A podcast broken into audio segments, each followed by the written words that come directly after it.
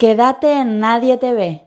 A continuación llegan los grandes conciertos que he vivido en los especiales de Paisaje Literario.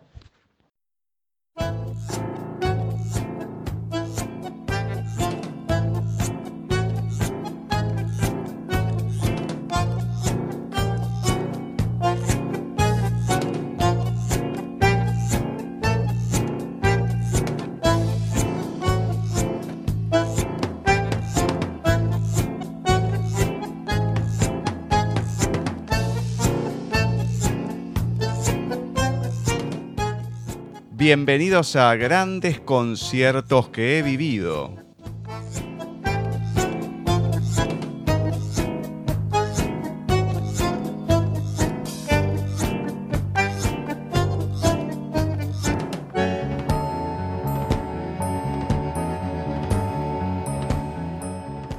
Con la conducción de Ezequiel Balota y Liz Pereira.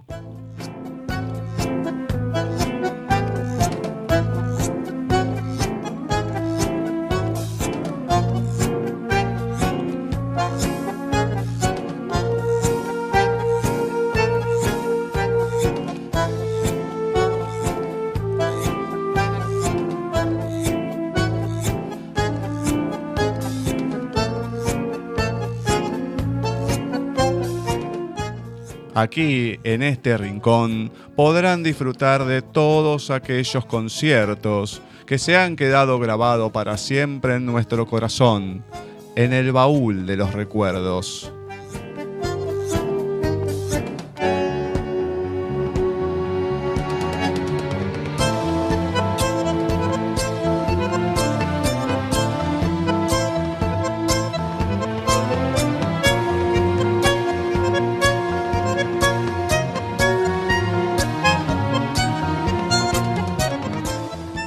Entre otras cosas podrán escuchar tango, música clásica, folclore.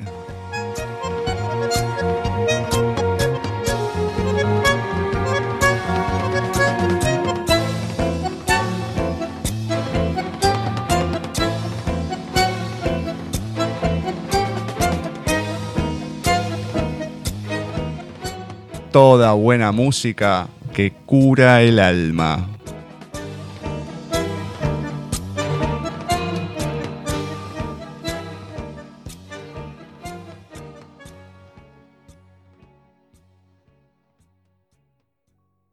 Buenas tardes, les damos la bienvenida a un nuevo programa de grandes conciertos que he vivido. Agradecemos a Paisaje Literario por el espacio que siempre nos brinda. Saludo a nuestro operador técnico, Gustavo de Franchi, y doy la bienvenida a mi compañera de ruta, Liz Pereira.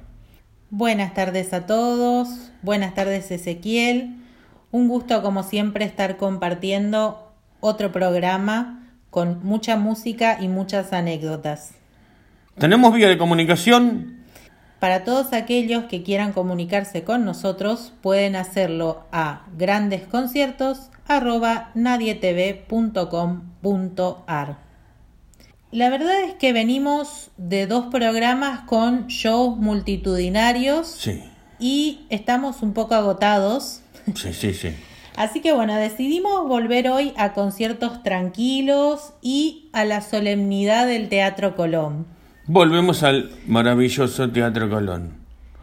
Y en este caso vamos a disfrutar de un concierto del Estudio Coral de Buenos Aires y la Camerata Bariloche el 20 de agosto del 2011.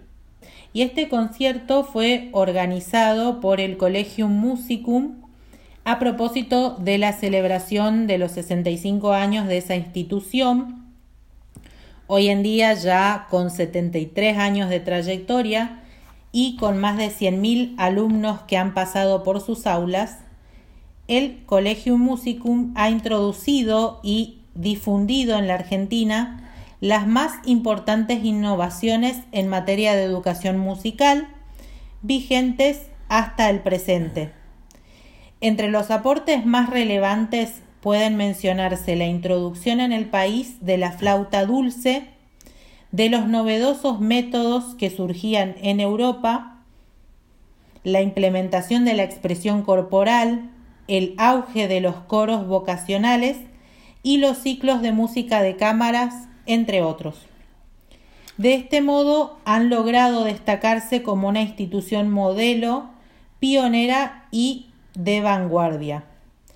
Nació bajo el lema El Collegium Musicum es una reunión libre de los amantes de la música para consagrarse al arte con sinceridad y sin compromisos materiales, para hacer música por la música misma, en procura tan solo de la elevación que conduce a su mejor goce, para ir destruyendo poco a poco la barrera que separa al artista del oyente hasta lograr que éste asuma un papel activo frente a la música.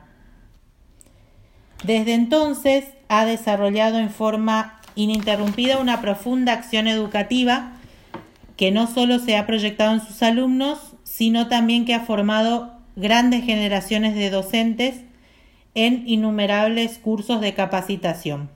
La verdad eh, es una institución impresionante. Impresionante. ¿Qué podemos decir del estudio coral, no? ¿Qué podemos decir aparte de deleitarnos con su música? Que es un coro de cámara, de músicos profesionales, independiente, que empezó en 1981 y que está dirigido por el maestro Carlos López Puccio, más conocido también como integrante del Lelutier. Exacto, es el de la cabellera blanca. Así es. Y este coro se caracteriza por interpretar las obras de los compositores del siglo XX de una manera magistral y también hacen obras del repertorio clásico, ¿no? Más antiguas. Así es, y es uno de los pocos grupos de cámara de excelencia que han surgido dentro del ámbito privado, ¿no? ¿Usted tuvo la posibilidad de disfrutar de algún concierto del estudio? Sí, de, hecho para mí es muy importante porque fue el primer show al que fui cuando vine a vivir a Buenos Aires. Recuerdo que era un show que se hacía al mediodía en el Teatro Gran Rex. Me acuerdo de los con del Mozarteum. Exacto, sí, eran los conciertos del, al mediodía del Mozarteum. Fue el primer show, el primer show al que fui cuando vine a vivir a Buenos Aires. Así que tengo un recuerdo muy lindo, más allá de que em, yo, al ser seguidora de, de Lelutier, conocía a Carlos López Pucho, no conocía esa faceta de él como director coral. Entonces, la verdad que fue muy lindo. Después tuve ocasión de, de escucharlos ya en la catedral, que también estuvo espectacular ese show. Y varias veces en el CCK que, que suelen presentarse también ahí. Este año lamentablemente no pudieron tener ningún show. Y no, no, los y ya no tienen, claro, ya no tienen nada programado. Esperaremos al año que viene. Ojalá, ojalá, ojalá que vuelva toda esta cosa linda que tiene Buenos Aires. Y voy a contar un poquito, el Mozarteum es muy parecido a los conciertos del Colón, nada más que tienen una fundación y una sede, pero sus conciertos se dan generalmente en el Teatro Colón y en el Gran Rex. Y traen a grandes artistas generalmente y bueno, el estudio coral es uno de ellos. Dejemos a la música que hable por sí misma, ¿no? Así es, vamos a escuchar un poco del estudio coral para que la gente pueda sacar sus propias conclusiones.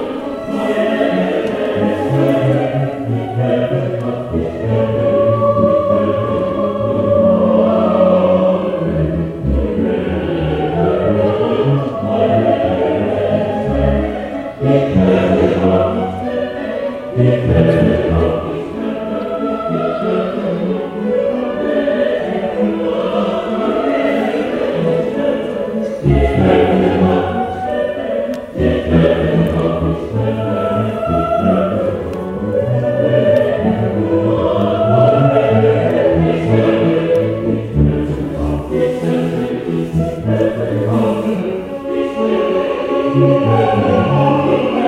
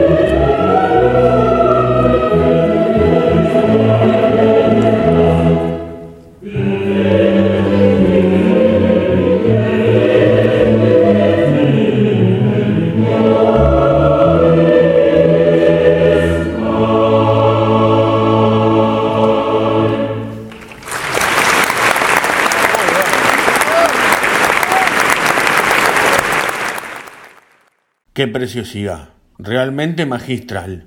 Sí, vamos a contarle a la gente que acabamos de escuchar los temas Orto Bay de Giorgi Ligeti, Kalai Ketos, también de Ligeti, y Furche dich nicht de Bach. Sepan disculpar la pronunciación, no, no, no, no, no sabemos todavía otros idiomas. increíble, increíble. Dentro del marco de este concierto, como comentaba Ezequiel, además del estudio coral, también participó la Camerata Bariloche. De la Camerata Bariloche nosotros hemos tenido un programa. Nuestro segundo programa. Nuestro segundo programa en el cual hemos hablado de la Camerata Bariloche, que, a propósito, pueden encontrarlo en las plataformas digitales, sobre todo en Spotify, si ponen ahí grandes conciertos que he vivido. Pueden encontrar todos los programas y bueno, entre esos está el de la Camerata Bariloche. Para hacer una descripción o un resumen de lo que es la Camerata Bariloche, nos pareció interesante cómo se autodescriben ellos en su página oficial. Dice, si cierra los ojos y simplemente se entrega al placer de escuchar, le será difícil creer que 18 músicos tocando de pie en semicírculo y sin director puedan ejecutar con maestría desde los conciertos brandeburgueses de Bach hasta la serenata de Tchaikovsky, o desde Adiós Nonino de Astor Piazzolla hasta el concierto Percorde de Alberto Ginastera. Escuchemos entonces a la camerata junto con el Estudio Coral de Buenos Aires interpretando los temas Lovet den Ern Allegro Heiden de Bach y Fried auf Erden de Schomberg. Vamos.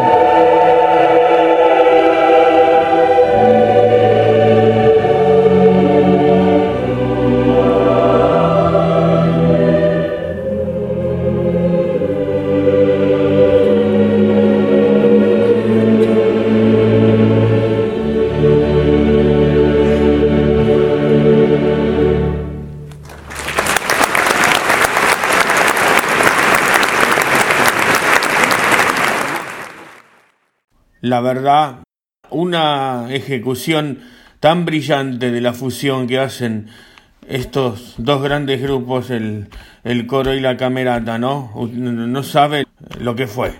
Claro, es juntar lo mejor con lo mejor. Eh, ya individualmente son dos agrupaciones tremendas y escucharlas a las dos juntas es realmente un regalo, un regalo. Y tengo entendido, Ezequiel, que este fue su primer show en el Colón. Así es, así es, fue mi primer show en el Teatro Colón.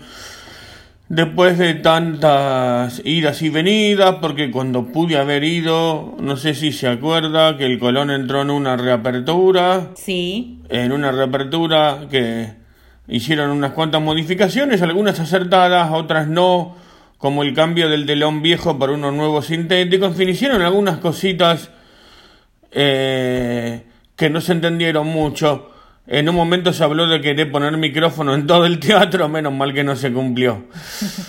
La cuestión es que sí, llegó el momento de ir al Teatro Colón y para mí fue un acontecimiento sublime. Todo fue en el viejo y querido grupo de Lelutier de Yahoo, seguramente se acuerda de ese grupo. Me acuerdo, de hecho yo pertenecía a ese grupo. Sí, yo también. Eh, nos poníamos un nick luteriano, ¿se acuerda? Claro, no nos conocíamos en ese entonces. No, no, yo era el Erasmo de Luterapia. Bueno, el Erasmo se entera que la camerata y el coro van a dar, eh, iban a, a estar en el Teatro Colón. Yo no me acuerdo si alguien de, de Leti de México, justamente alguien de afuera pasa la info y yo la difundo y digo, y bueno, esto hay que planear temprano porque en el Teatro Colón nunca es perder tiempo averiguar todo bien. Claro. Porque es más fácil quedarse sin entrada que conseguir. Exacto, hay que averiguar todo con tiempo. Es muy fácil no conseguir para una función, de hecho.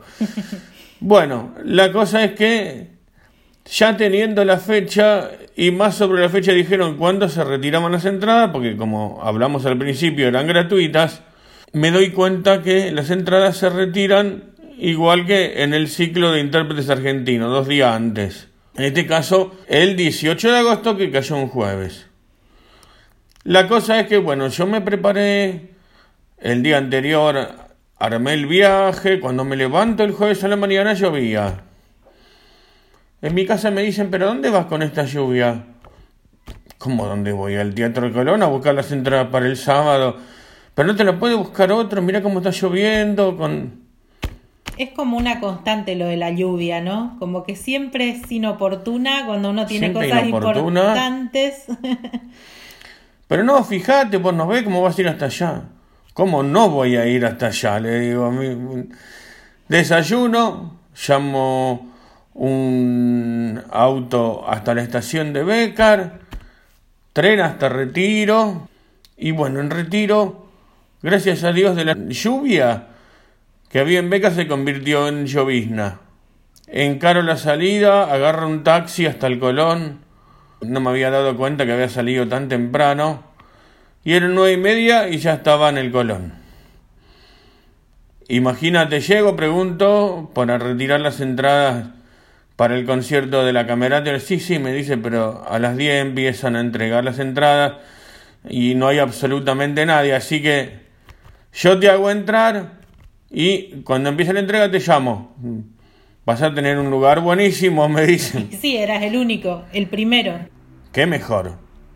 Bueno, espero, no hay problema. Se hicieron las 10 y me dice, vení que te van a dar las entradas. Bueno, voy al mostrador, me dice, te vamos a dar dos entradas. Mira, le digo, tengo un, un compañero que no puede venir a buscarlas. Si podría ser que me pudieran dar eh, las otras dos. Bueno, lo consultaron y no hubo problema, me, me dieron esas dos entradas. Pero como tenía que esperar a este compañero que justamente no pudo llegar a las 10 a la hora que tenía que llegar conmigo, encaré a la confitería del Colón, feliz de haber conseguido las entradas y a disfrutar de un rico café. En ese entonces la confitería del Colón ponía eh, obras de, de los conciertos que se han realizado, ¿no? Era, era, era muy lindo. Entre amaretis y café y Mozart, esperé a mi amigo, Alfredo, que apareció eso de las 12 menos cuarto. Yo le digo, Alfredo, anda a buscar tus entradas para tu papá y tu mamá porque no, no vas a conseguir. No, pero anda a buscar tus entradas porque la cuestión que va a buscar las entradas y consiguió Obviamente no el lugar. Yo conseguí palco, él lo, lo, mandaron a, a Paraíso. Usted sabe lo que es Paraíso porque fuimos. Claro, sí, sí, sí. En mm. realidad, el, aparte del, del, tema de que está lejos del escenario y que prácticamente no se ve, hay una cuestión de que al, al estar la gente moviéndose constantemente, es como que la concentración no es la ideal para asistir a, a, a un show, digamos. Es, esa es la realidad. Más allá de la distancia, más allá de la ubicación, es eso. Así es, así es. No volvería a repetir esa experiencia. bueno. Eh, entonces, me dice lo que consiguió. Mira, me dice, vos podés ir a Paraíso. No, Alfred. digo, yo vine a las 10 de la mañana, llegué antes, vine con lluvia, sin auto. Así que lo lamento.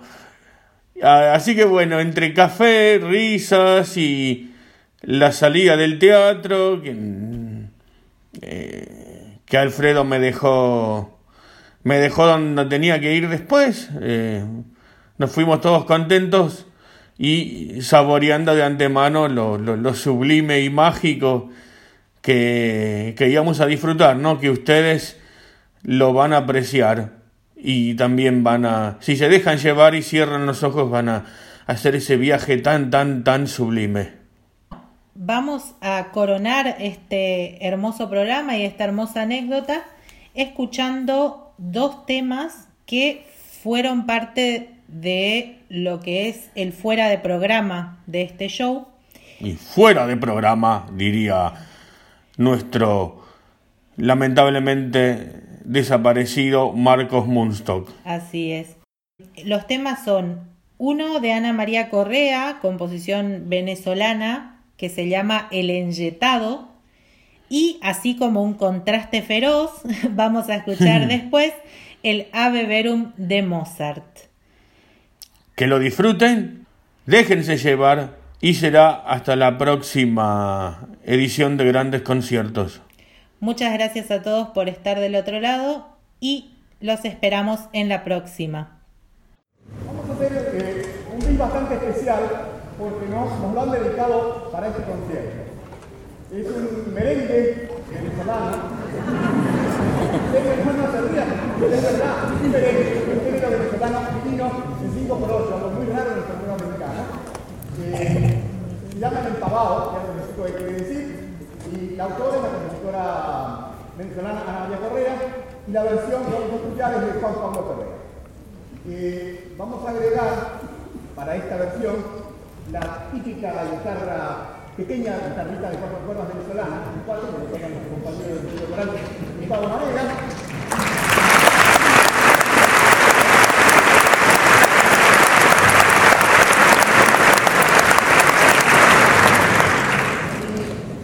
Y aprovechando la, extraña ocasión de que tenemos, eh, contamos eh, de casualidad con la presencia de uno de los mejores maraqueros venezolanos, lo hemos invitado a unirse a nosotros, maestro Pedro Díaz Jiménez.